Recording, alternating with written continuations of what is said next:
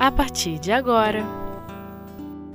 Gestos de Amor O Livro dos Espíritos Guerras com Célio Gomes Amigos, vamos conversar um pouco hoje sobre o Livro dos Espíritos, um tema muito interessante, são as guerras. É, o mundo continua em guerra e isso nós às vezes pensamos, ah, Primeira Guerra Mundial, Segunda Guerra Mundial, é, talvez tenhamos uma terceira guerra mundial. Quando nós falamos em guerra mundial, é, se entende que várias nações se, é, estiveram presentes no conflito, mas nós estamos aí com guerras em todas as nações do mundo. Basicamente no Brasil nós temos uma guerra promovida pela desigualdade social, que traz para o Brasil um, um momento assim de muita reflexão e de muito critério. Nós temos a Venezuela, também passando por uma situação bastante difícil. Nós temos lá os Estados Unidos, o país, né, a maior potência mundial, é, trabalhando arduamente, gastando milhões de dólares para construir um muro que vai separar o México dos Estados Unidos.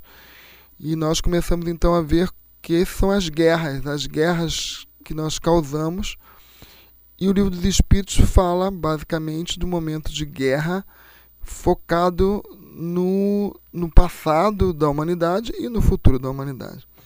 É bom a gente lembrar que nós tivemos a Guerra dos 100 Anos, foi uma guerra que foi venciada por uma questão muito voltada para religiosidade, do, a religião trazendo a religiosidade, não, melhor dizendo, a religião causando conflito.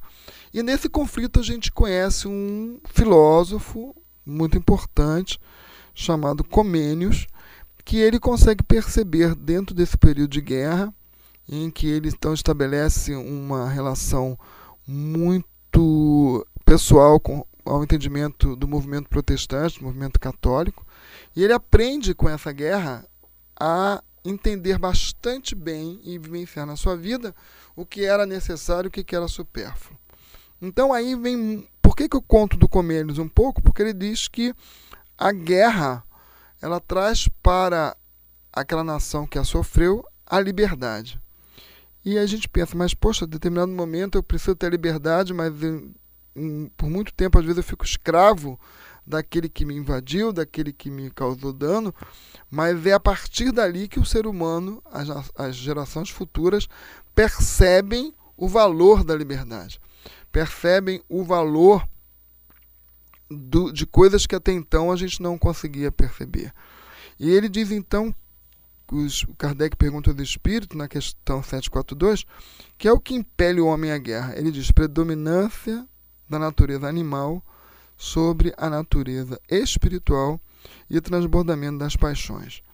Predominância da natureza animal, então ele está dizendo: nós temos uma natureza animal e temos a nossa natureza espiritual. E essa natureza animal predominou.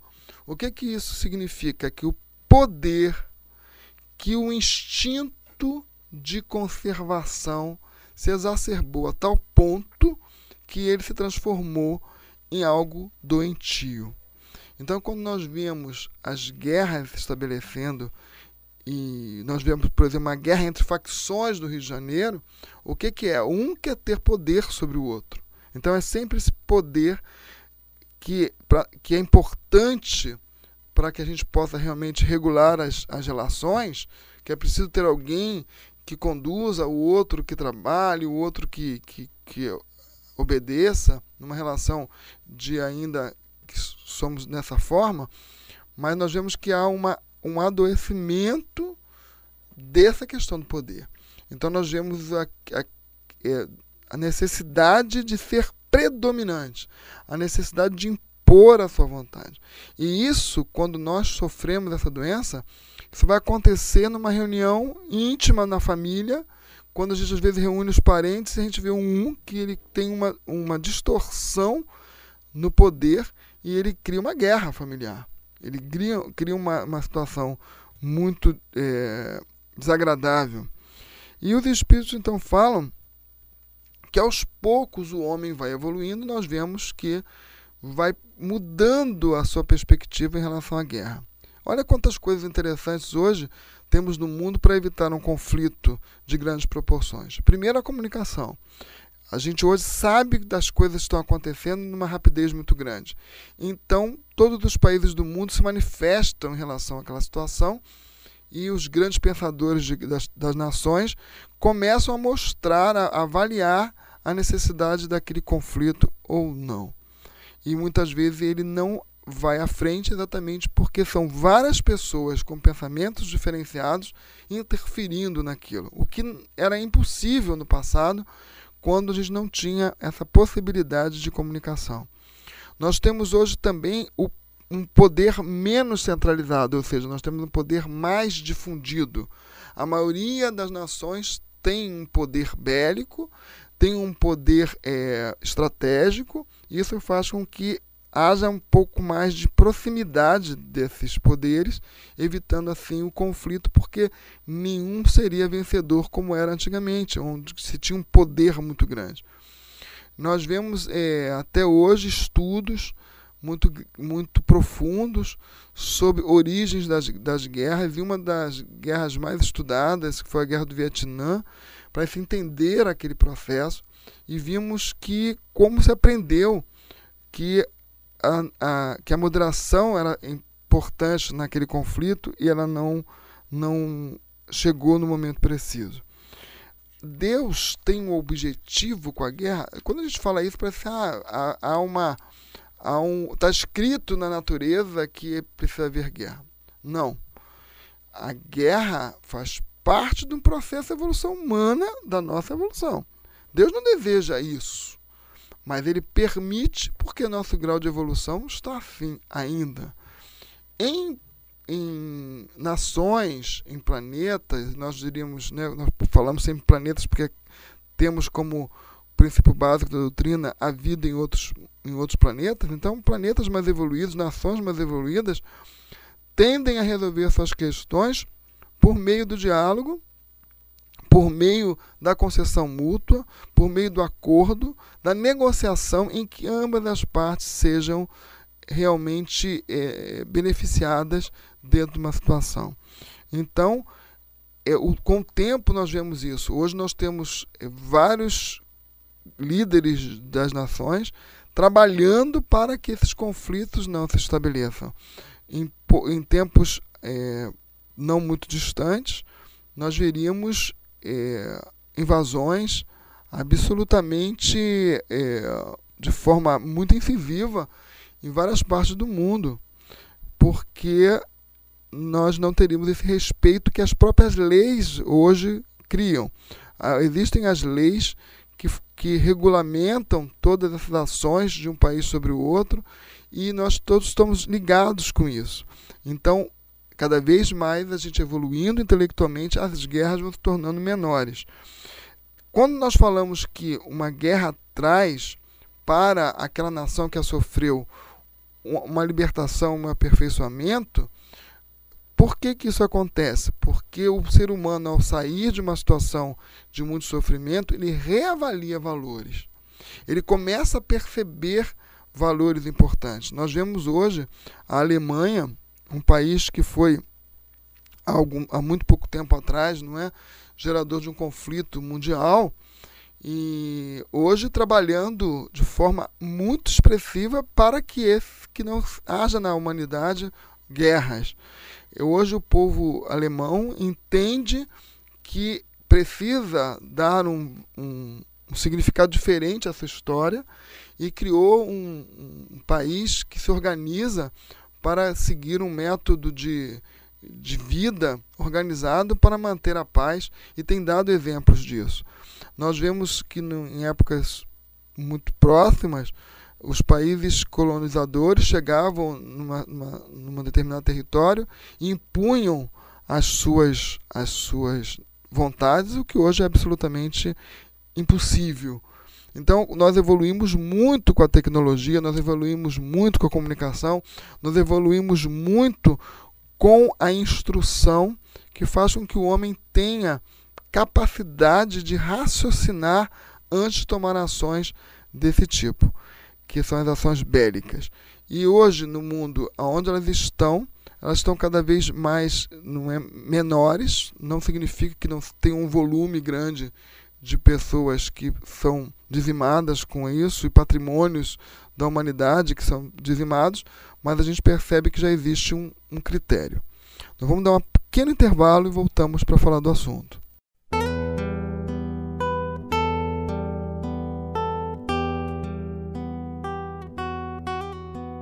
Gestos de Amor O Livro dos Espíritos Voltando ao nosso assunto de guerra, existe uma questão no Livro dos Espíritos, a questão 745, que é muito interessante.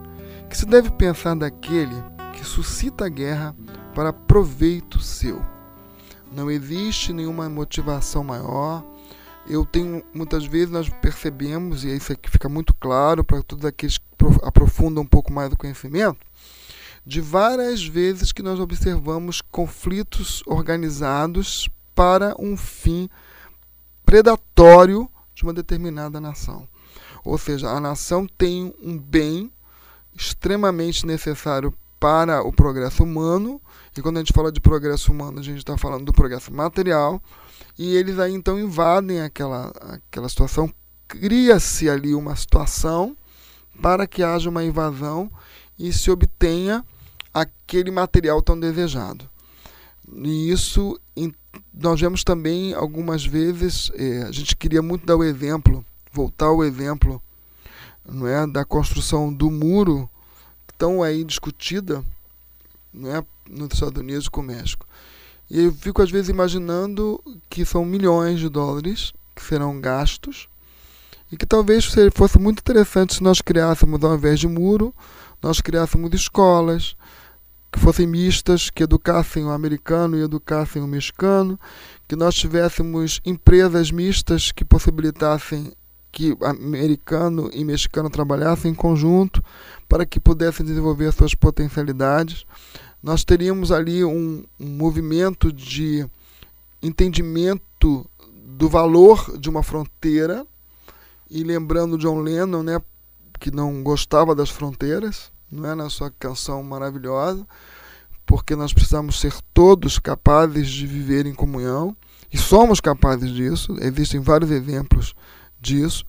Nós vemos é, a, como o ser humano ainda tem um, um pensamento muito de poderio, de querer mostrar seu poder, querer mostrar a sua força, mas nós vemos que a partir do momento em que eu crio um muro físico, eu estou no retrocesso histórico. Quando a gente pensa no muro de Berlim, não é, em que as pessoas foram separadas de suas famílias, quando a gente pensa numa Coreia do Norte, numa Coreia do Sul, que, que não houve um muro, mas houve uma, uma limitação, não é?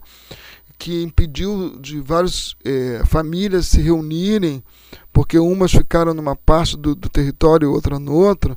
Então nós vemos que isso tudo é um retrocesso, mas nós precisamos entender e aprender com essas lições.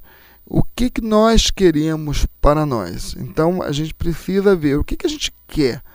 Então eu ve, nós, quando nós vimos é, toda aquela pessoa, os espíritos colocam muito para nós, toda aquela pessoa que traz uma ideia de separação, de divisão, de poderio, é preciso ter cuidado com ela.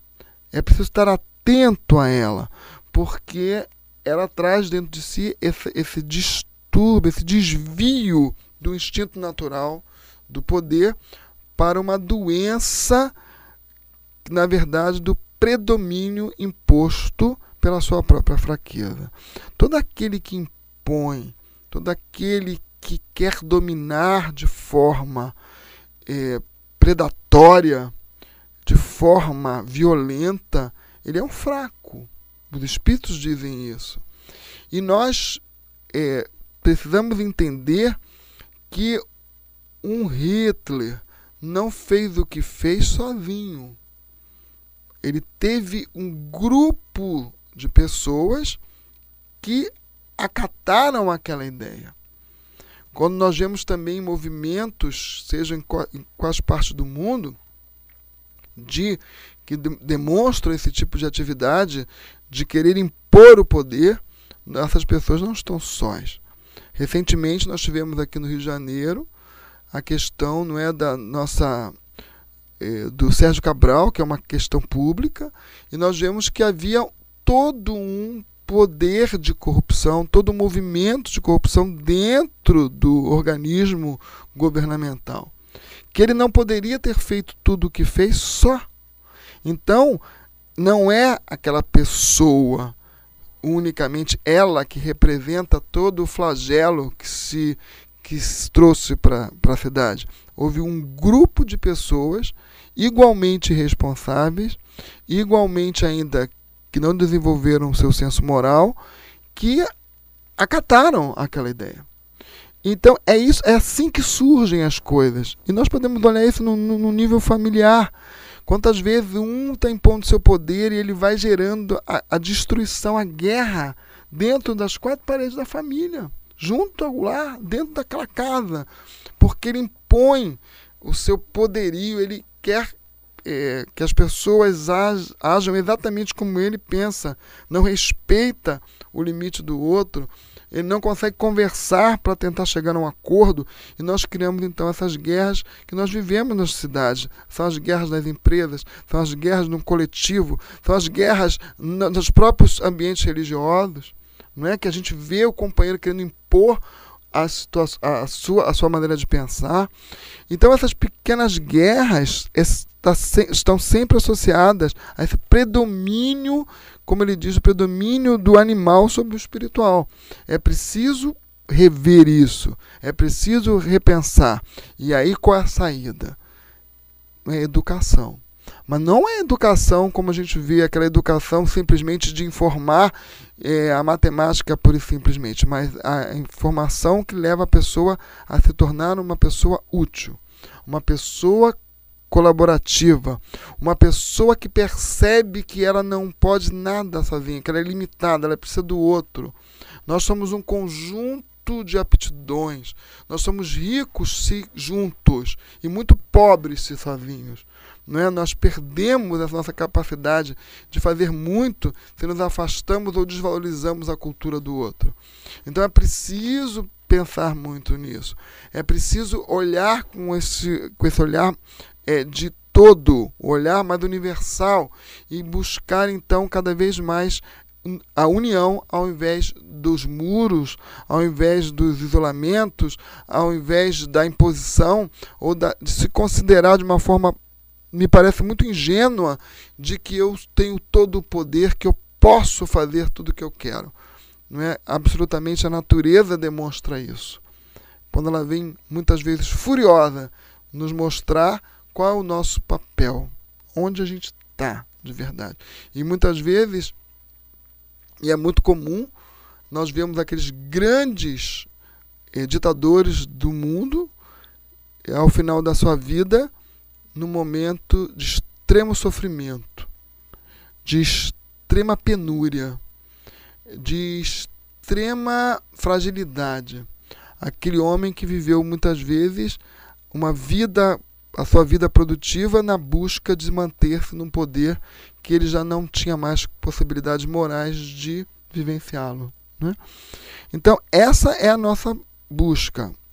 Quando nós falamos, pensamos em guerras, e aí pensamos nessas pequenas guerras que a gente vê nas favelas do Rio de Janeiro, estatisticamente as crianças que estudam sob o domínio do medo e, portanto, não conseguem produzir muito bem, porque elas não conseguem abrir o seu poder criativo, porque elas estão vivendo o que é mais básico no instinto humano, que é não morrer.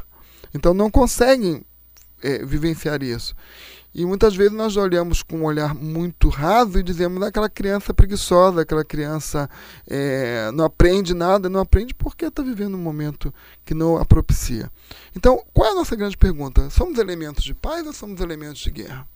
Somos é, companheiros que estamos levando a fraternidade, buscando perguntar o que eu posso fazer para melhorar o momento de vida que eu estou passando.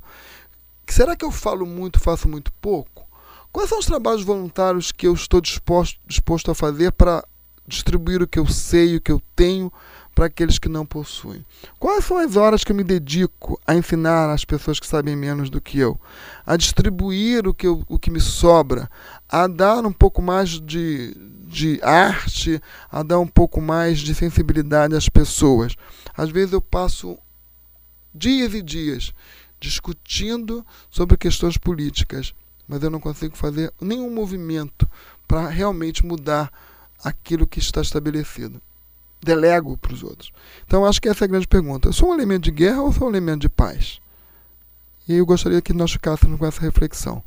O que, que nós estamos sendo efetivamente quando estamos por aqui? Um abraço a todos, muito obrigado.